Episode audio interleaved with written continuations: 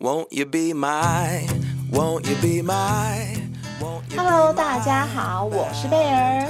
我是灰姑娘欢迎来到性爱成瘾。贝儿我们之前不是有讲过很多次就是婚姻是爱情的坟墓吗？这就是一句亘古名言呐、啊。真的，很多男女进入婚姻以后啊，就是就好像亲手把爱情给埋葬了，你不觉得吗？哦，真的，就是传统的，大家都会以为谈恋爱走到结婚就是一个 happy ending 了，对不对？哦，对啊，因为童话故事也是这样子演的嘛，王子跟公主，嗯，从此过着幸福快乐的日子。对，可是你知道吗？我记得我表姐要结婚的时候，我家里有一个长辈就跟她讲。你不要以为现在就是你恋爱的结束，其实结婚才是一切的开始。嗯、婚后的大风大浪还多着呢，嗯、就是跟、啊、就算你前面谈了十年的恋爱，然后那都不算走到结婚，那都不算。跟婚姻一成立的时候，另外一段故事才真正开始。真的，而且反而是比你恋爱阶段更不好的结局哦，嗯、真的有可能，有可能啊。对，像我们之前不是有跟小兵录过一集，男人偷吃是不是正常的？嗯嗯，那你有没有想过，除了男人会偷吃之外，其实女生也会偷吃哎、哦，有啊，我们之前不是也有请到一位我们的小仙贝 Van，他有来上我们的节目，对对对。那时候我们谈的是交友软体嘛，呵呵，但是他在那时候就有讲到说他在交友软体上就遇到过不少的人妻，人妻对，对，所以表示就算你已经是结了婚的女人，嗯、你还是会想要偷吃，还是会想要出轨，对不对？对啊，而且我们传统上认为啊，在结了婚之后。之后的偷吃都是先生、老公，嗯、都是男生才会做的事情。对，很多角度都会往这个方向想。对对对，但是随着时代的进步，因为现在女性都比较自主了。对，对，对，女性就是有了自觉、有了自主之后啊，嗯、其实，在婚姻的状态下，其实好像越来越多的人妻也会开始偷吃。像是约炮啊什么的，对，其实婚姻当中啊，有太多不为人知的样貌，像我们在外面看的，其实都是表面。嗯，今天我们干脆就来挖掘婚姻残酷的真相。对啊，很多人都喜欢在 FB 晒恩爱啊，晒、嗯、美满呐、啊。哎、欸，可是我跟你说，那真的只是表象哦，你不要看人家，对，看起来好像很很恩爱、很幸福，好像很羡慕，其实他们。私底下发生什么事，你真的都不知道哦，一定的、啊，我觉得报喜不报忧嘛，很多事情就是不会揭露出来。对啊，像我自己本身就有朋友啊，她老公常在外面偷吃，其实我们连我们这些朋友都知道了。嗯，但是我的女性朋友。他还要一直在 FB 上面晒恩爱，就是不知道他是为了给小三看呢，哦、表示他很恩爱，宣示主权，嗯、还是说他就自我催眠？嗯、这个我们都不知道，所以我才会说，有时候你表面上看到人家婚姻好像很幸福，嗯、其实真的不然，很多疮疤是不是？对，只是有没有被人家揭开而已。嗯、那我们今天也不是说要来揭人疮疤啦，我们就是。嗯把这种现实的现象拿出来讨论一下嘛，就是其实，在婚姻里面，除了男性会出轨之外，嗯、女性出轨的比例现在也越来越高。嗯，对啊，有啊，就像我在网络上啊，有看到一个网友，他就是有投稿到某一个专栏嘛，嗯、他也是这样的状况，他说。呃，左手戴婚戒，嗯，右手滑交友软体，为什么对伴侣忠诚这么难？他是在讲他自己。哦，是哦，就是他已经是一个已婚的状态了，然后他还是忍不住想要去交友，是不是？对对对，那是不是就被 Van 遇到？我们之前上我们节目的小仙贝遇到了，可能不是，因为太多了，哦，因为太多了吼，太多了，太多了，对，而且很难以想象的是啊，他所形容的，就是。就是他是一个很幸福美满的人妻，因为他说他大约在三十五岁的时候啊，他整个人松了一口气，因为他找到了身体跟感情上都可以满足他的人，他也和这个人定了下来。对啊，很不错，对不对？对，这样听起来很不错，身体跟心理都可以满足，哎，对啊，嗯。然后他结了婚之后啊，就像一般所谓的。幸福美满的家庭，就是结了婚之后就顺利的怀孕了。哇！可是当孩子出生之后，他就觉得他很累。嗯哼，因为育儿真的是一件蛮辛苦的事情。嗯，嗯然后从婴儿时期一直到小孩会走路上幼稚园，终于可以松了一口气的时候。她又怀孕了，所以所有的过程又要再再一次，又要再重新的把屎把尿，然后整个过程又要再一次。可是终于终于，她撑完了这两个小孩的幼儿儿童时期，小孩都稍微长大了，她终于可以做她自己了，她终于可以成为支配她自己身心灵的人了。嗯。那她跟她老公还有性生活吗？对，我们会以为说，通常人妻外遇好像是因为性生活不美满，也是其中原因之一，对不对？对，大部分好像都是，因为我有听过一些人，他们有在讲啊，就生完小孩之后，老公就不怎么碰她了。哦，像上次访问的一七五也有说过，对啊，对，他也有说过，就是好像我听到还有包括我的一些男性的朋友也有跟我讲过。嗯嗯他们不知道为什么，自从老婆生完小孩之后，对老婆就没有性欲了。嗯，嗯，这个我真的不知道为什么。对，可是这位人妻她并没有这样哦，嗯、她跟她的老公还是恢复了性生活，欸、而且他们的性生活还蛮频繁的。啊，她也非常的享受这一切。那老公。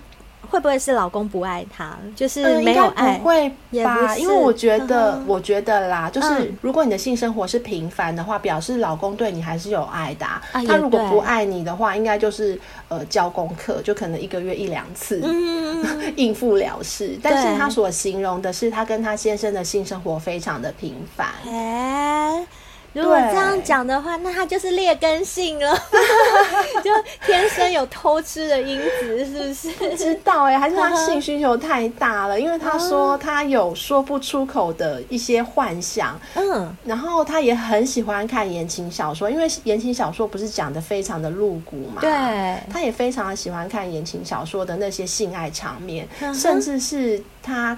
已经开始有点走火入魔，因为他前面不是说他左手戴婚戒，右手开始滑交友软体嘛？对，对他甚至开始迷恋所谓的不伦的关系，像是已婚的男人呐、啊，哇塞，或者是口味更重了，变成他喜欢很年轻的小鲜肉，哇塞，然后甚至 哇，我觉得他的口味真的很重，说？他说甚至是熟男。熟男，他也喜欢、哦，所以他根本就是老中青三代通杀，他没有特别 没有挑什么 range，对，就是小鲜肉也 OK，然后很老的熟男他也 OK，也可以，然后已婚的男人他也 OK，也想要就对了。而且更夸张的是，我觉得他真的，嗯、哦，他真的口味好重。他说，甚至连女生他也有一点点心动。他说。虽然他很确定他自己不是同性恋，也不是双性恋，uh huh. 他确定他自己是异性恋，uh huh. 但是他不知道为什么自己对女生也有一种心动的感觉。怎么会这样？这种人真的好奇怪哦。他是不是生病了？对，我也在想他是不是 是不是这个婚姻让他生病了？呃。像我知道的是，有些人是无爱婚姻，就是有一种说法是说，无爱的婚姻比出轨更令人窒息。就是有些老夫老妻，他们已经在一起几十年了，可是照理说应该是越来越了解对方，可是反而哦，他们是在一起越久越没交流，甚至我听过我同事他的外公跟外婆。他们好像是到了七十岁以后才开始分居。嗯、他外公现在九十岁了，哦、然后外婆也都还在，但他们是分居的状态，而且是七十岁才分居。很多老夫妻，嗯，没有到分居的程度，但是就很早就开始分房睡。对，就是我知道很多夫妻都是这样，生活当中就是零交流，就很冷漠，嗯、对不对？嗯、那种感觉好像比出轨更严重，欸，哎。是哎、欸，所以而且也会觉得好像是一个枷锁，嗯、就是硬要把两个没有感情的人绑在一起。那贝尔，你觉得在婚姻里面呢、啊，嗯、爱人感比较让你难以忍受，还是性冷感？一个是爱人受，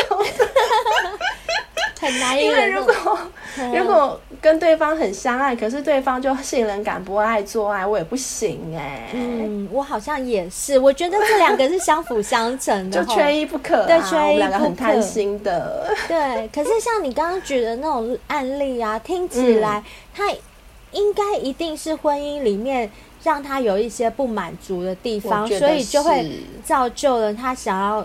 偷吃啊，出轨的这些状况，因为像我曾经看过一部日剧叫《昼颜》，你有看过吗？昼、嗯、是没有白昼的昼，就白天的意思。然后颜就是颜色的颜，嗯、字面上解释的颜。对，颜值不是指样貌吗？嗯、那那部日剧叫《昼颜》，它其实在日本的剧名叫做《工作日下午三点的恋人们》。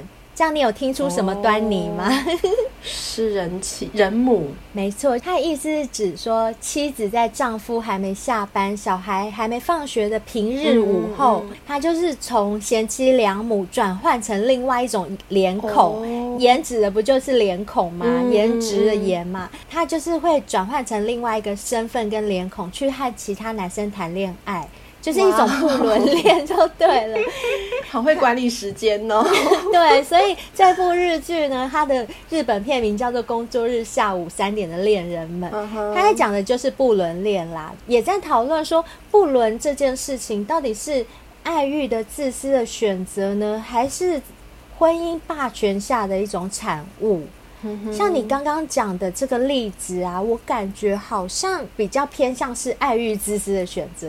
就他所形容的应该是啦，但是像我现在要讲的这部日剧的例子，它就比较像是婚姻霸权下的产物，因为那个女主角她叫沙河，嗯、她是一个为了买房子而打工的主妇，然后结婚多年，她和自由恋爱的丈夫啊，嗯，只剩下表面的言语交流，他们没有小孩，然后也没有性生活，嗯、除了这个之外。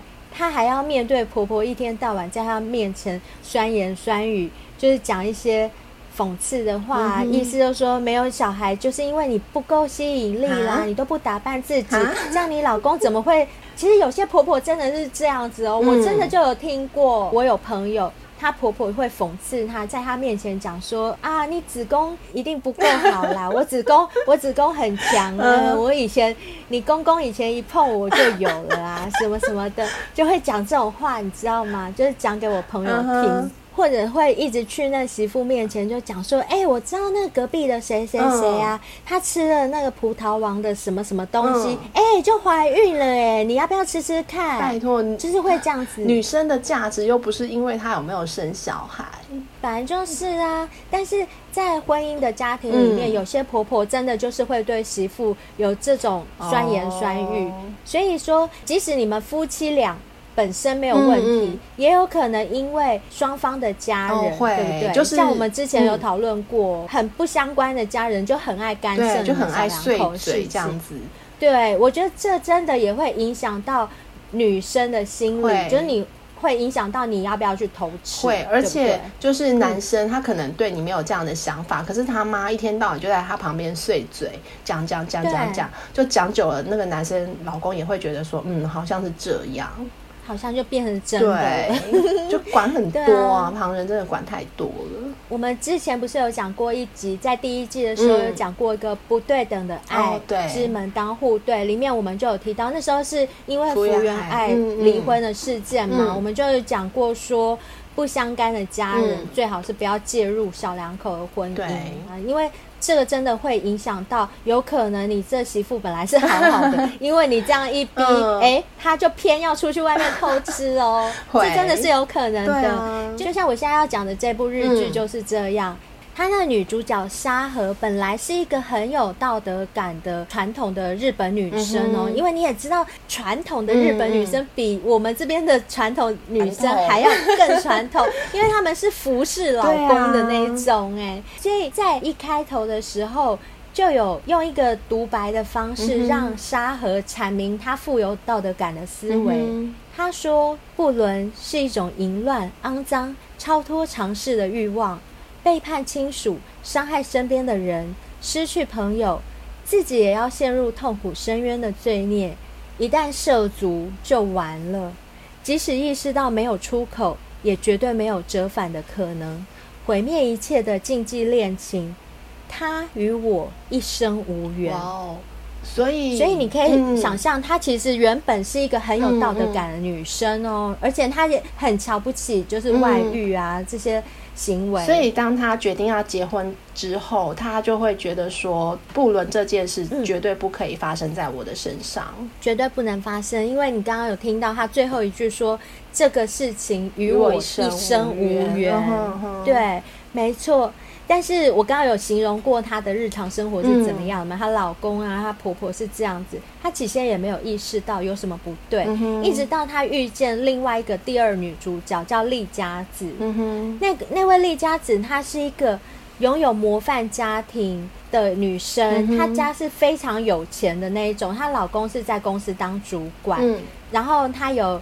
小孩子从外人眼光看过去是令人称羡的那种幸福美满的家庭，幸福美满之外，他家里有钱，所以他是个贵妇，嗯、打扮胜利组，对，穿着打扮都很棒。但是呢，那个丽佳子，她却每天都在老公背后玩火，她是一个偷情高手，常常就是我刚刚讲的这个剧名，嗯，下午三点以后。老公还没回来，嗯、小孩也还没回来，他就是去跟外面的人偷情。嗯、那这个丽佳子，因为她已经是老手了，所以她一遇到沙河的时候，她马上就可以看出沙河其实家庭不幸福、哦、不美满。那他就常常语出惊人、一语中的的揭开沙河在婚姻中残酷的真相，然后也一步一步去引诱，把沙河在内心对于爱情的渴望勾出来。所以他决定要帮助。沙河走出来，对，他，他其实是善意的，可是对于沙河来讲，就是把沙河心中的黑暗面，就是挖出来，让他去面对。但他觉得不行，我一定要救赎你，你这样子再这样下去不行。你知道外面的世界有多美好吗？是。然后他甚至有一句名言，我觉得听起来听起来还蛮有道理的耶。嗯他甚至跟沙河讲说：“只有你在外面有了男人，才会因为自知理亏而对丈夫和孩子更好，否则谁会甘心为男人洗内裤呢？”那观点跟我们很像，欸，是不是？就是一种平衡，对，就是等于就是要求取心中的平衡。这我们不是都讲过了吗？你这样等一下，人家要说我们要带坏女生。没有，我们只是在讲就是一个心理平衡的现象而已。我们没有要带坏你们哦，是是是是，我们是带好。啊，你们可以不要这样做，对，千万不要。所以呢，那个沙河就因为丽佳子这样的说法之后，他也一步一步诚实的去面对自己的内心，然后也一步一步任由心中的欲望吞噬他的道德。嗯哼。所以欲望战胜道德，到最后他还是出轨了，他还是偷吃了。因为的确会在婚姻以外遇到很多让自己在婚姻中得不到的、满足不了的一些嗯滋润吧，嗯、可以这么说吗？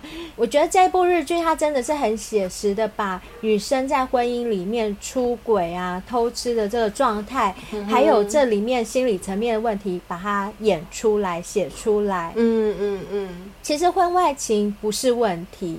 爱情才是一切的症结哦，真的。对，而道德两个字，终究是我们嘴上挂着说来满足自我的利器。我觉得他这一点真的说的很很贴切我的想法。我真的觉得道德这个东西，真的这也是人定下来的嘛，是就是对啊，到底是谁定？自然界又没有道德这个东西，就是定定下来之后，大家就要遵守。可是说真的啦。嗯真的百分之百的人都在遵守吗？我觉得根本就是大部分的人都没在遵守。嗯、表面表面上是在遵守，可是私底下都乱乱来很多啦。嗯、所以我觉得这两个字真的只是嘴上挂着就满足自我而已。可是啊，在那部片里面，丽佳子她还是曾经有对沙河说：“虽然她是把沙河内心的欲望勾引出来，对不对？但、嗯、但是因为她是个老手，其实她很懂得要怎么做哦，她不会迷失自我。哦。她在里面有对沙河说，婚外情需要良好的自我控制，绝对不能够完全的陷进去。嗯嗯嗯，不要晕船就是了。对，但是话虽然这么说，虽然他话讲得很漂亮，但是在那部戏的最终，他们都还是为了不被允许的爱情。嗯扰乱了他们的生活，疯狂，oh, 就是 因为当你遇到爱的时候，真的很难把持得住、欸。女生跟男生对女生跟男生在这方面真的是比较 不一样，所以奉劝所有的女生，就是你们如果已经走进婚姻，然后你们想要尝试，真的是。去外面寻求一些心灵上的平衡的时候，你要真的很清楚你自己。有些女生是真的可以控制的很好。嗯、我去外面，我只是为了平衡，嗯、但我不影响家庭。可有些女生真的不行，嗯、你把持不住，对，你会把你的生活真的毁掉。所以我真的觉得，哦哦、对对对，我真的觉得，嗯、呃，不管你要怎么做，你还是要很了解自己。嗯、就像张爱玲有讲过一句话。女人的阴道直通心灵，有时候你只是想要去外面约个炮，可是拍写，因为你是女生哦，你的阴道是通到你的心的哦，所以出轨的女生，你如果把恋情当真的话哦，呃，当然我们没有，我们没有办法说你在外面那一段会不会是真爱，这也有可能啦。但是我觉得不管怎么样，真的是要。在你轰轰烈烈之前，你要先了解一下自己，这是比较好的。因为婚外情到底是不是人妻的一种自我救赎，这个我们真的不知道。如果以以这部日剧来讲的话，最后结局都不算很好，不好是不是？对。那贝尔，你觉得为什么人妻会想要出轨？除了我刚刚讲这些原因，还有其他的吗？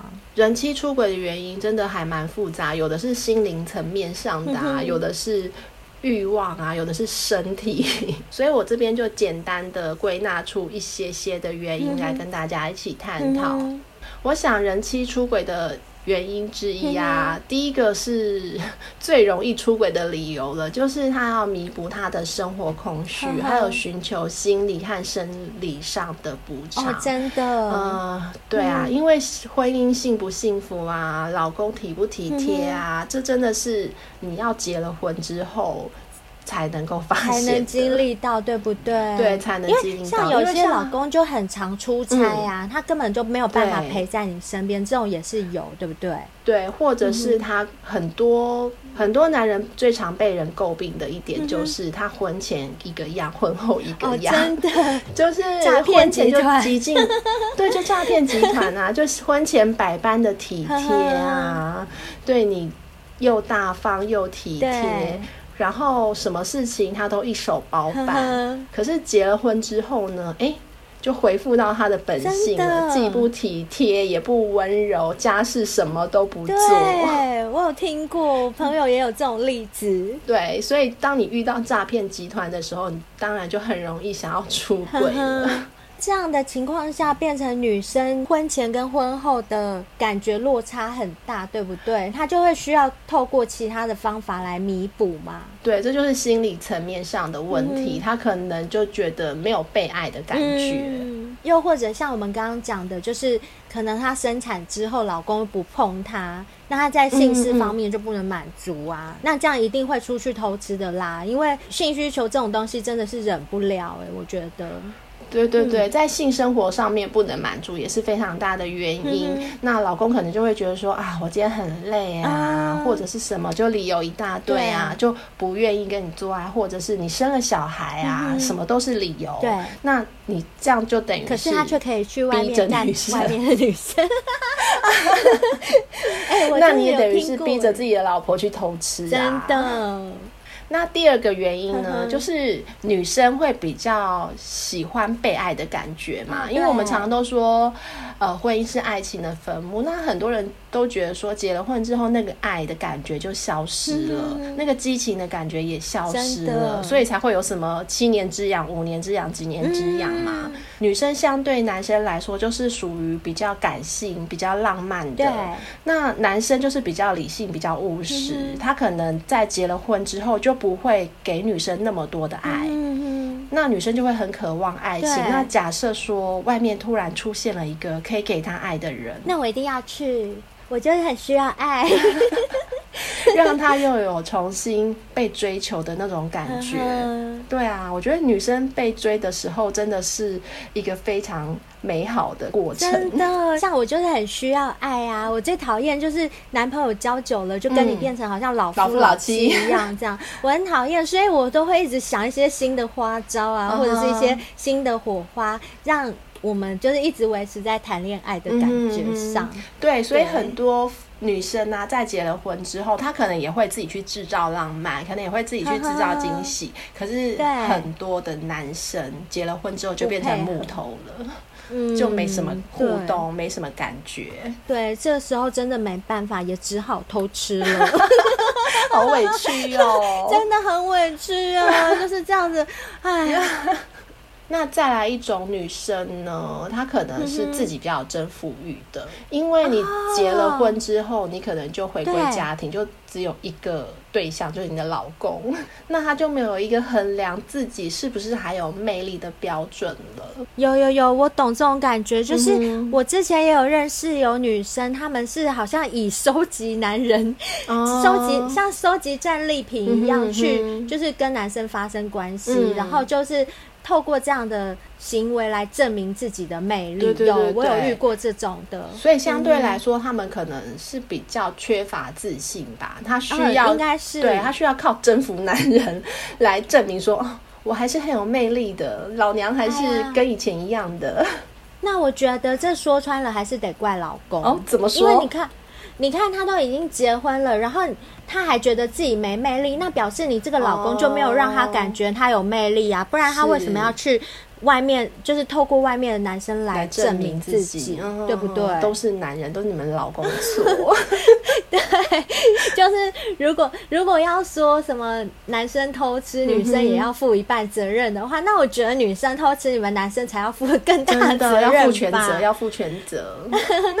好了，不要这样讲了，负百分之八十就好了，给他们点二十的空间。嗯、那接下来这个原因呢？刚刚你前面有稍微提到过，就是。是她为了要寻求婚姻当中的平衡，就是也许她的老公就已经在外面花天酒地，自己已经在外面偷吃了。那既然你偷吃，老娘也要啊，这样才能平衡。凭什么？凭什么你可以偷吃？什么你可以偷吃？我也 可以。我们又讲一样的话。我们讲那么长的，还是可以讲一模一样。两个默契会不会太好啊？是啊，这样就是一种比较消极的。抗衡啦，就是你堕落，我也堕落，大家一起来，哦、大家都扯平了，这也是其中的原因之一。再来一种啊，是纯粹放纵型，嗯、就比较像我刚刚前面举的那个例子。她虽然已经生了小孩，但是跟老公看似还是非常恩爱，而且呃性生活还是非常的频繁。但是，就是为了自己的欲望。对对对，她可能性欲比较强。嗯、就是我刚刚说的劣根性这种人也是存在的，对不对？或者是猎人的性格。嗯，就排除掉我们刚刚讲的很多是不得已被动出轨的那种心态。还是有一种少数是主动会出轨，就是欲求不满，嗯、想要被干。对，就是欠干，就是欠干，就真的是欠干。我们没有说欠干不好哦，欠干也蛮好的，嗯、但是就是真的是欠干啊，就是欠干，对，对没有其他的话好说，真的就欠干。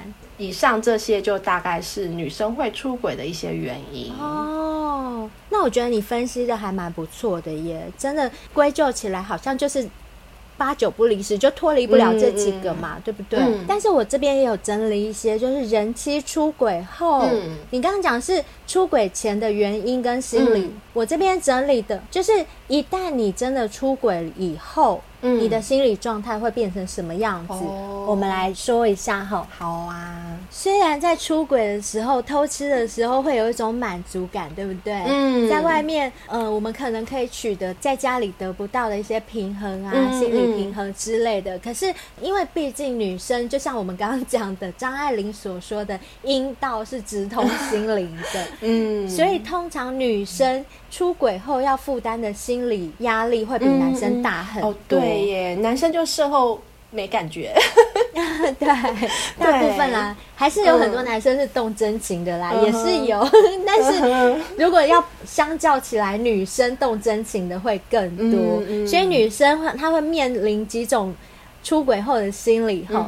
第一个就是大失所望。啊，大失所望，对，她会去外面偷吃，是因为她觉得自己身材不够好，就像你刚刚讲的。其实她怀抱着要证明自己的心态出来偷吃了，结果不但没有证明，反而还还被骗啊之类的，所以她就会回想说，这样想一想，外面这个情人跟老公比，老公还是比较好的。那我要说他很衰吗？还是 他就是很衰，还是她老公很幸运？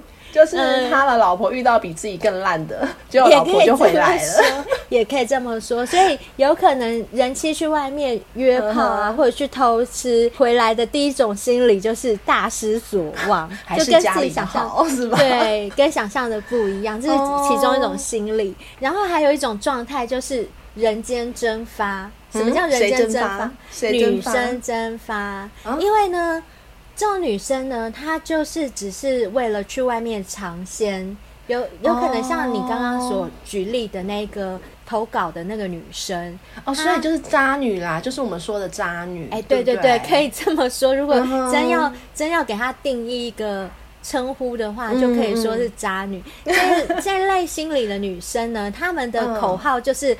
我不在乎天长地久，只在乎曾经拥有。Uh -huh. 所以他们出轨玩一玩之后，他们就会失踪，会让对方找不到自己，uh -huh. 因为他们可能也不想破坏家庭。对，他就很像这种，就是很确定知道自己只是出来找一个出口的，他没有要出来。把事情搞大的哦、呃，没有要出来谈感情的啦、嗯，他可能只是有一些生理上的需求，嗯、或者是性欲比较强啊、嗯、之类的，他没有想要跟你谈感情。对，他可能真的就只是为了满足性欲吧。嗯嗯，像这种女生，我们该说她聪明吗？还蛮聪明的，哎、欸，还不错哦，就非常清楚自己要的是什么，就是她理性可以胜过感性那一面。是，是嗯，然后还有一种心态是会念念不忘。哦，那就跟刚刚上面的完全相反。对，这个跟上面讲的就人间蒸发那个是完全相反的。嗯、这一类心理的女性，她会对于她外遇的这个对象很难忘怀，嗯、甚至把感情寄托对寄托在男生身上，嗯、不管男生。他甚至会因为对方的悲喜而悲喜，嗯，像这种就真的是在跟外面的男生谈恋爱了啦，嗯，就是等于说你在家里已经没有爱情了嘛，嗯，那外面这个男生他可能也真的跟你付出真爱，这都是有可能的，嗯，所以就会产生这样的现象，叫做念念不忘啊。可是我觉得这个该说好还是说不好呢？嗯。在我个人感觉，我自己是觉得，如果你知道你自己在做什么的话，嗯，又可以替自己找出口，或者找到一个平衡的话，嗯，我个人感觉是好的。我会觉得是，但是，嗯，但是我觉得这种状态比较容易所谓的玩火自焚，就是对，嗯，不管是对外遇的那个男生，或对自己也好，你可能要非常的知道，说你一旦怎么样的话，会就是你要把最糟的状况。给想进去，最糟的状况你能不能承受？对对对，如果 OK 的话，之前一直讲的，嗯对嗯嗯，所以这种就是真的要想清楚啦。对对，真的要想清楚。嗯、就像我刚刚前面也有提到，你一定要很了解自己，你要知道说你自己到底控制不控制得了这个局面。嗯嗯、那如果是在你自己觉得可以掌控的范围内的话、嗯，我觉得做什么都是 OK 的吧。嗯哼。嗯哼再来，还有一种心理就是忐忑不安。嗯、我觉得应该大部分的人偷吃之后，忐忑不安的会居多。对对对，可是这是建立在你。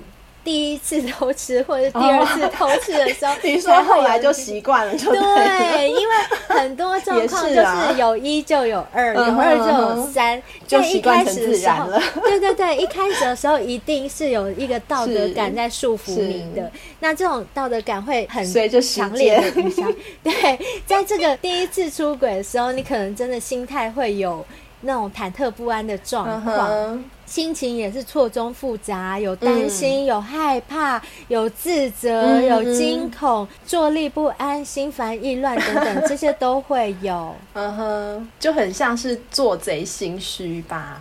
对啊，就是做贼心虚啊，就是很担心自己出轨的事迹被败露啊、嗯。然后第一个就是女生很容易会觉得说自己没脸做人，哦、如果被亲朋好友知道怎么办？或者是被抛弃啊、离婚啊，反正就是会很自责，对不起家人，嗯、甚至有的有小孩的，他也会想说啊，会不会让小孩知道了不好之类的，哦、都有可能。对对，对，还有很心理压力很大很大啊，他们还。会担心说啊，如果跟外面这个断的不干不净，外面的会不会杀我、情杀、报复？遇到恐怖情人？对对对，其实女生要承受这方面的心理压力真的很大。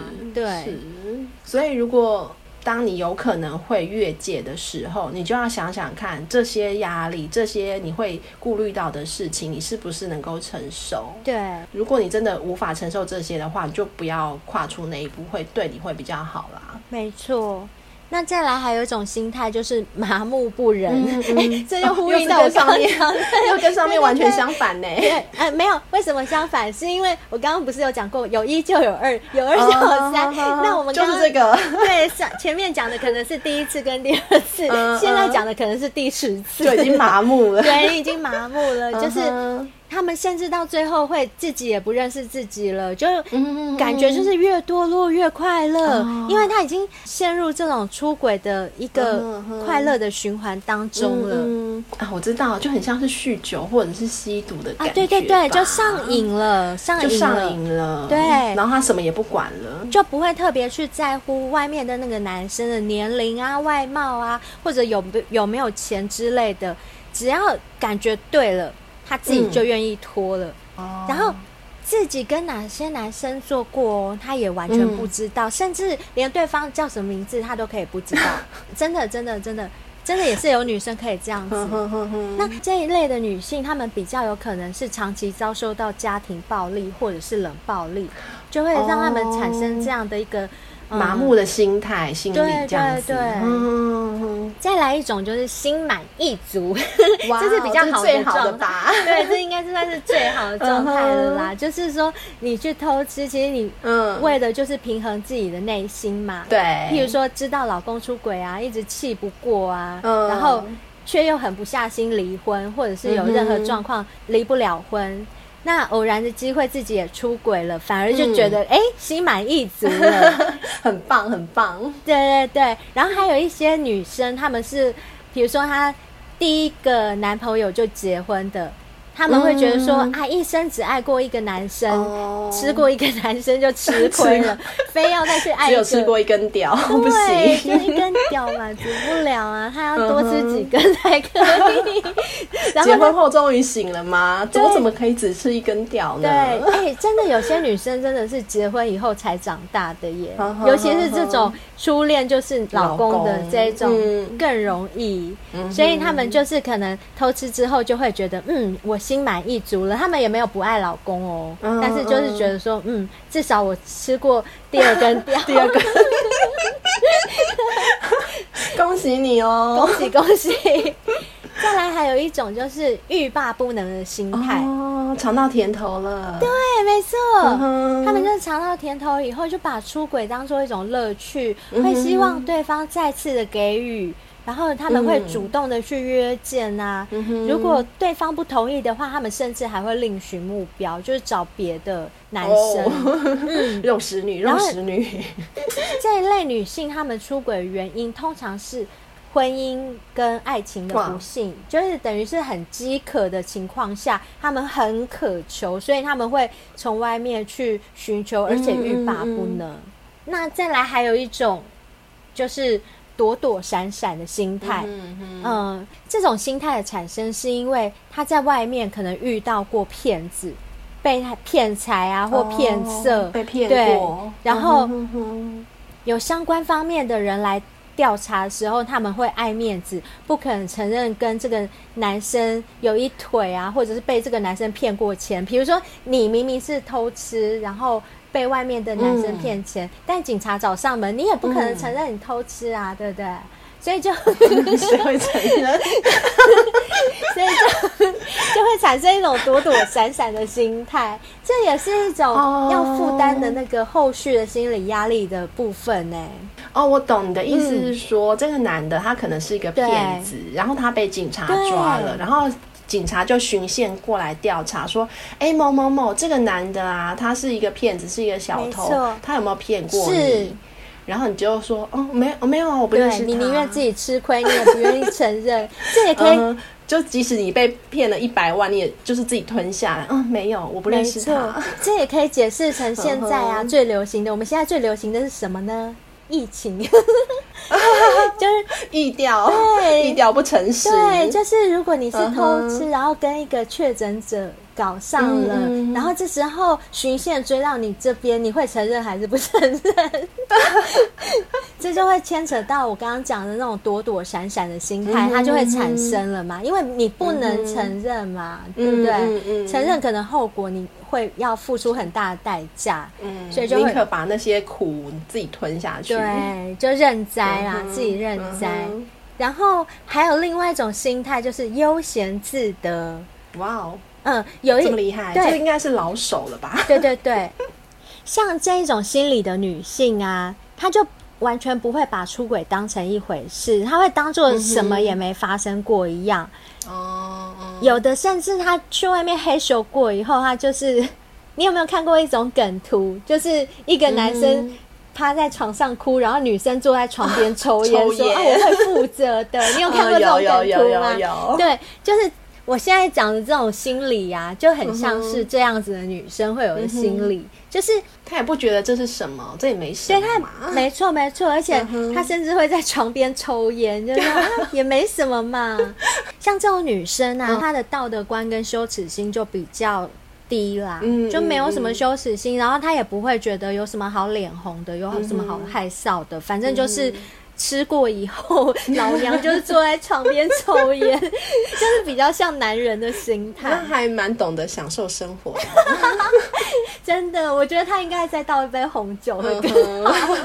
再来，最后一种心态就是幸灾乐祸。嗯、你一定觉得很奇怪，怎么会有这种什么叫幸灾乐祸的心态？其实这种女生啊，嗯、她心中就是有严重的报复心理哦。目的呢，就是要给男人戴绿帽。像我们刚刚不是前面有讲过，有可能她在婚姻中是因为男生偷吃嘛，嗯嗯、所以她就跑去外面也偷吃，嗯、所以她心里甚至会想说，想跟老娘斗，给你戴绿帽，活该。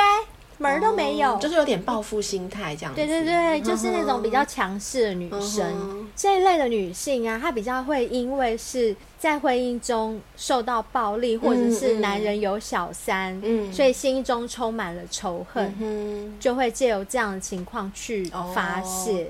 哦嗯，我们以上说了这么多啊，也分析了一些女生在出轨后可能会有的心理层面、面临的压力，对，面临的心理压力。那希望我们的小先辈啊，尤其是女生，如果你们真的婚姻上面临到一些问题，或者是外面有一些诱惑的时候，我觉得大家就是要理性的先分析自己到底是属于什么样个性的人。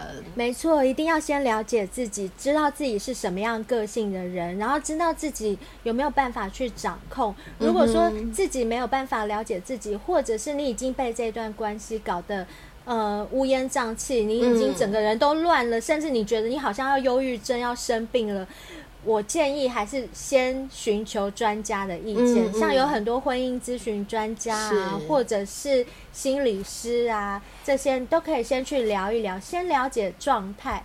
你再决定自己要怎么做。是，而且啊，我相信你们两个，呃，从恋爱最后决定要结婚，一定是经过了深思熟虑，然后你也认定了对方是可以陪你一辈子的人。那我们都常常听过一句话，就是呃，婚姻是需要靠经营的。那当然，你在婚姻里面一定会遇到不愉快、遇到不顺遂的事情。嗯、那我相信用，用运用你的智慧去怎么样的维系，去怎么样的经营，也是非常重要的。嗯哼，没错。当然，我们都会希望大家结了婚就是幸福美满啊。嗯，嗯当然，每个人都很希望就是呃，公主跟王子的故事不要恋爱之后进入婚姻就结束了。是。可是这个是一个理想化的状态啦。如果说真的事与愿违的时候，嗯、还是希望大家是靠智慧选择最适合自己的方式去解决问题。没错，那我们接下来就来听听看我们的五星留言喽。OK，又到了我们留言回复时间。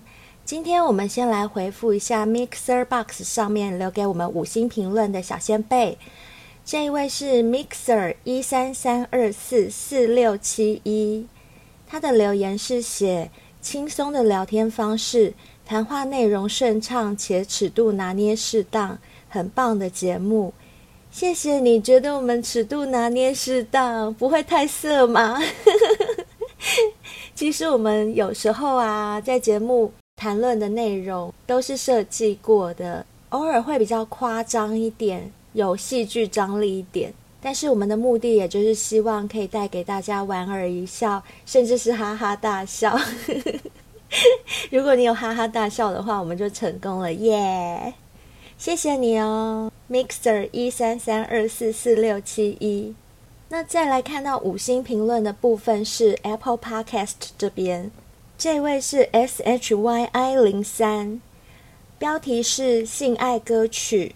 内文是性爱歌曲，怎么可以少了阿妹的飞高高？整首歌听起来就可以沉浸在感觉中哦。真的吗？这首歌啊，好抱歉抱歉，因为毕竟节目时间有限嘛，我们怕唱太多会太伤害你们的耳朵。诶，可是好像到目前看来，我们第二季第十五集从淫声浪语到银词浪曲这一个单集，受到蛮不错的回响耶。好像看到目前的留言都还没有说我们有残害到你们的耳朵，而且还有人点歌，所以啊，好，我现在马上补这一首给你。那像阿妹这首的确也是蛮露骨的，我把歌词念一遍哈。亲爱的 baby，你搞什么鬼？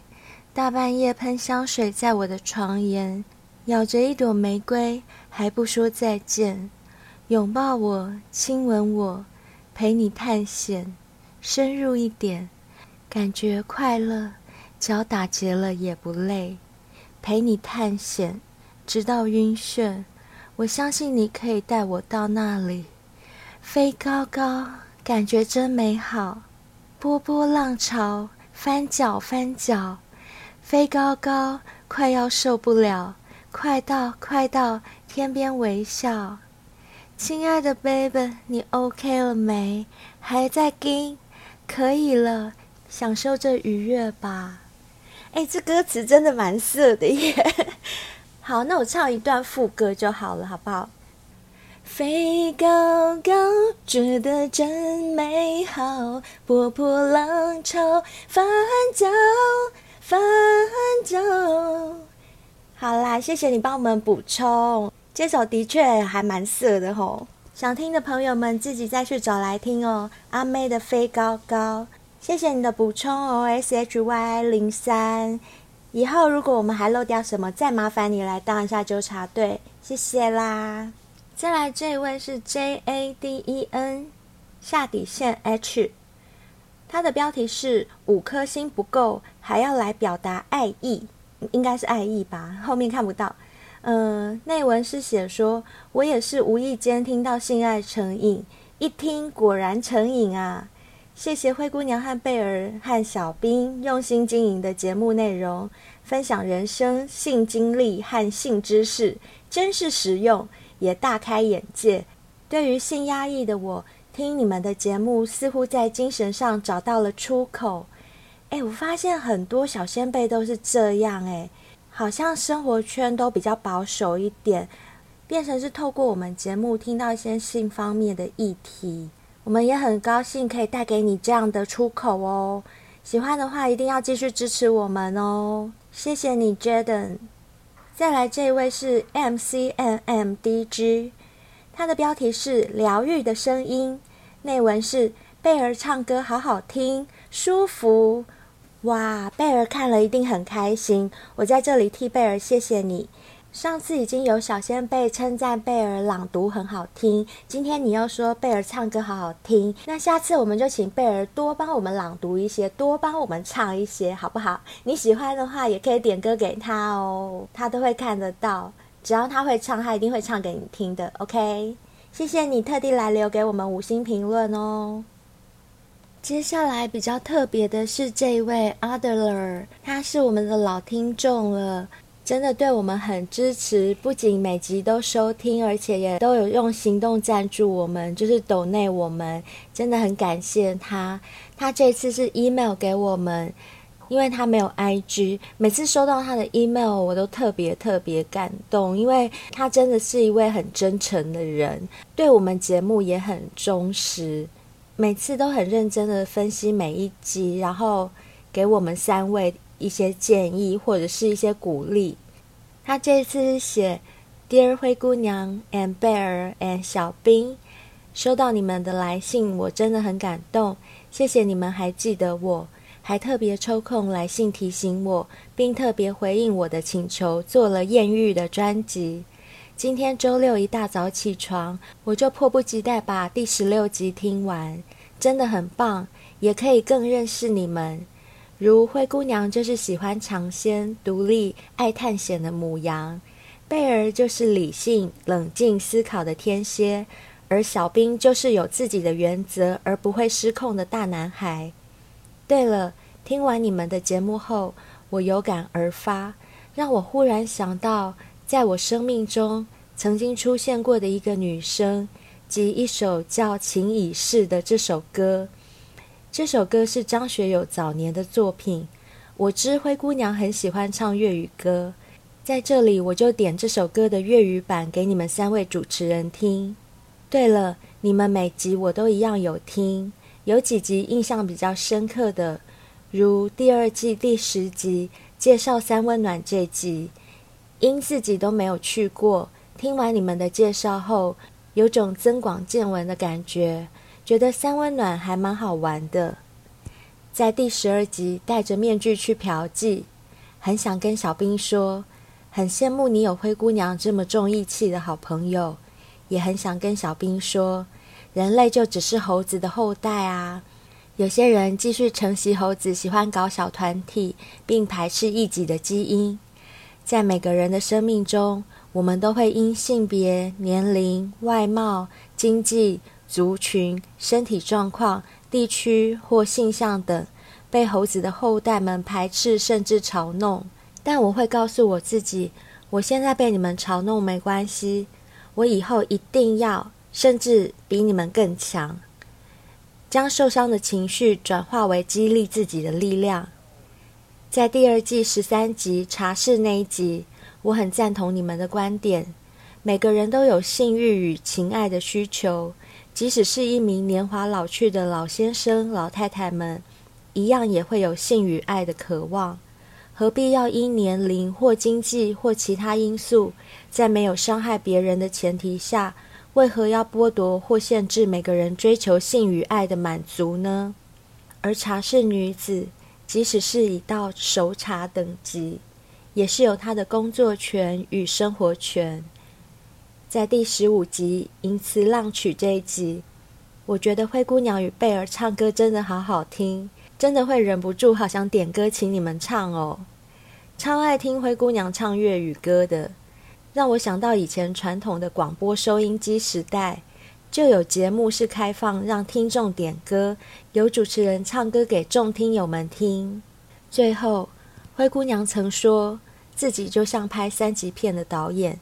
想把一些剧情演出来，我就想到往后你们也可以针对几项议题，用带点搞笑但又有些情色的方式演出来，就像广播剧一样，如外遇、偷情、暗恋、艳遇、师生恋、办公室恋情或不伦恋等，或是绿帽奴、嫖妓、SM、恋爱、多 P 等。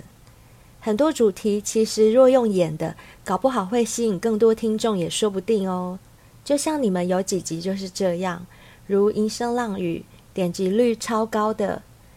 对了，有一集灰姑娘模仿男生的声音，真的很可爱，让我忍不住想到以前卡通里的虎克船长。不好意思，一下子就写这么多，希望你们不要介意才好。疫情当前，你们三位好朋友都要好好保重，小心哦。Best regards, Adler. Adler，你真的太客气了啦！写这么多，我们怎么可能介意？我们开心都来不及耶！谢谢你一直都这样支持我们，不只是我们每集节目都准时收听，还常常给我们反馈，甚至是更实质的抖内我们，让我们在疫情警戒期间都感到很温暖。尤其每次你 email 过来的文字内容。真的都是让我们很感动的。我每次一看完就叫贝儿和小兵看，然后贝儿这次看到你的 email 就说就甘心。那小兵也是说很感动，因为你里面也帮他讲了好多好多的话，安慰他很多，所以他也真的很感动。谢谢你，你真的是一个很温暖的人。那详细的回复我们在 email 里面也回复你了。在这边，我要告诉你一件事情，就是呢，其实灰姑娘本身也是学友歌的歌迷，所以就这么巧，你点的这首《情已逝》广东版，我也会唱，就是这么巧。说真的，我真的不知道我什么时候会唱这首歌的，而且这首歌据我所知是张学友的成名曲。他在唱这首歌的时候，他甚至还不是一位专职的歌手。但是因为你点了这首歌呢，我就特别去查了一下，我才发现原来这首歌是张学友在一九八五年录制的作品，诶，好久哦。然后我真的不知道我什么时候会唱的耶，但是我真的就是会。而且学友哥前几年来台湾开演唱会，我也有去看，真的不得不说，歌神就是歌神。不管经过多久，宝刀好像都不会老的感觉。那我想今天就在这边送你一个小惊喜，不嫌弃的话，我现在就来清唱这首《情已逝》，送给你，还有你在 email 里面提到的那个曾经出现在你生命中的那个女孩。我在想你应该已经失去她了吧？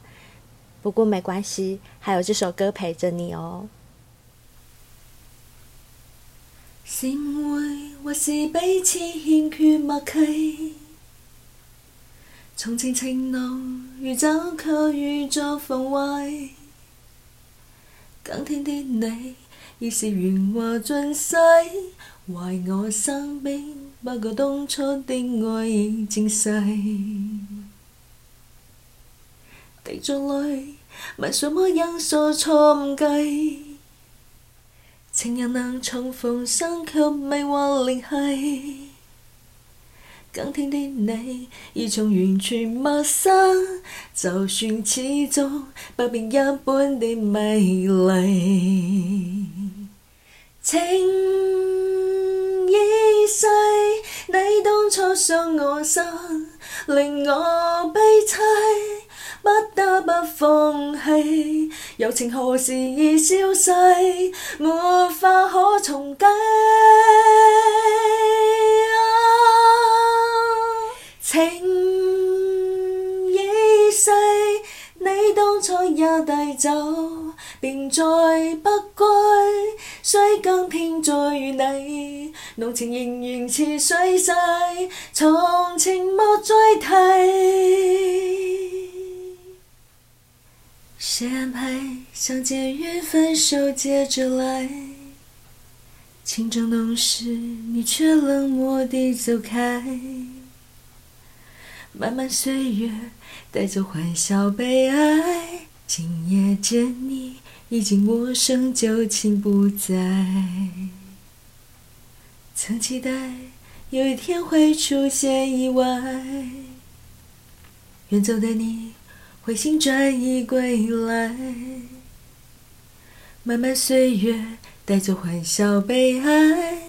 曾经沧海桑田，我已无情爱。情难追，虽然你含着泪，我不后悔那失去的一切，好像过眼的云烟，东去的流水。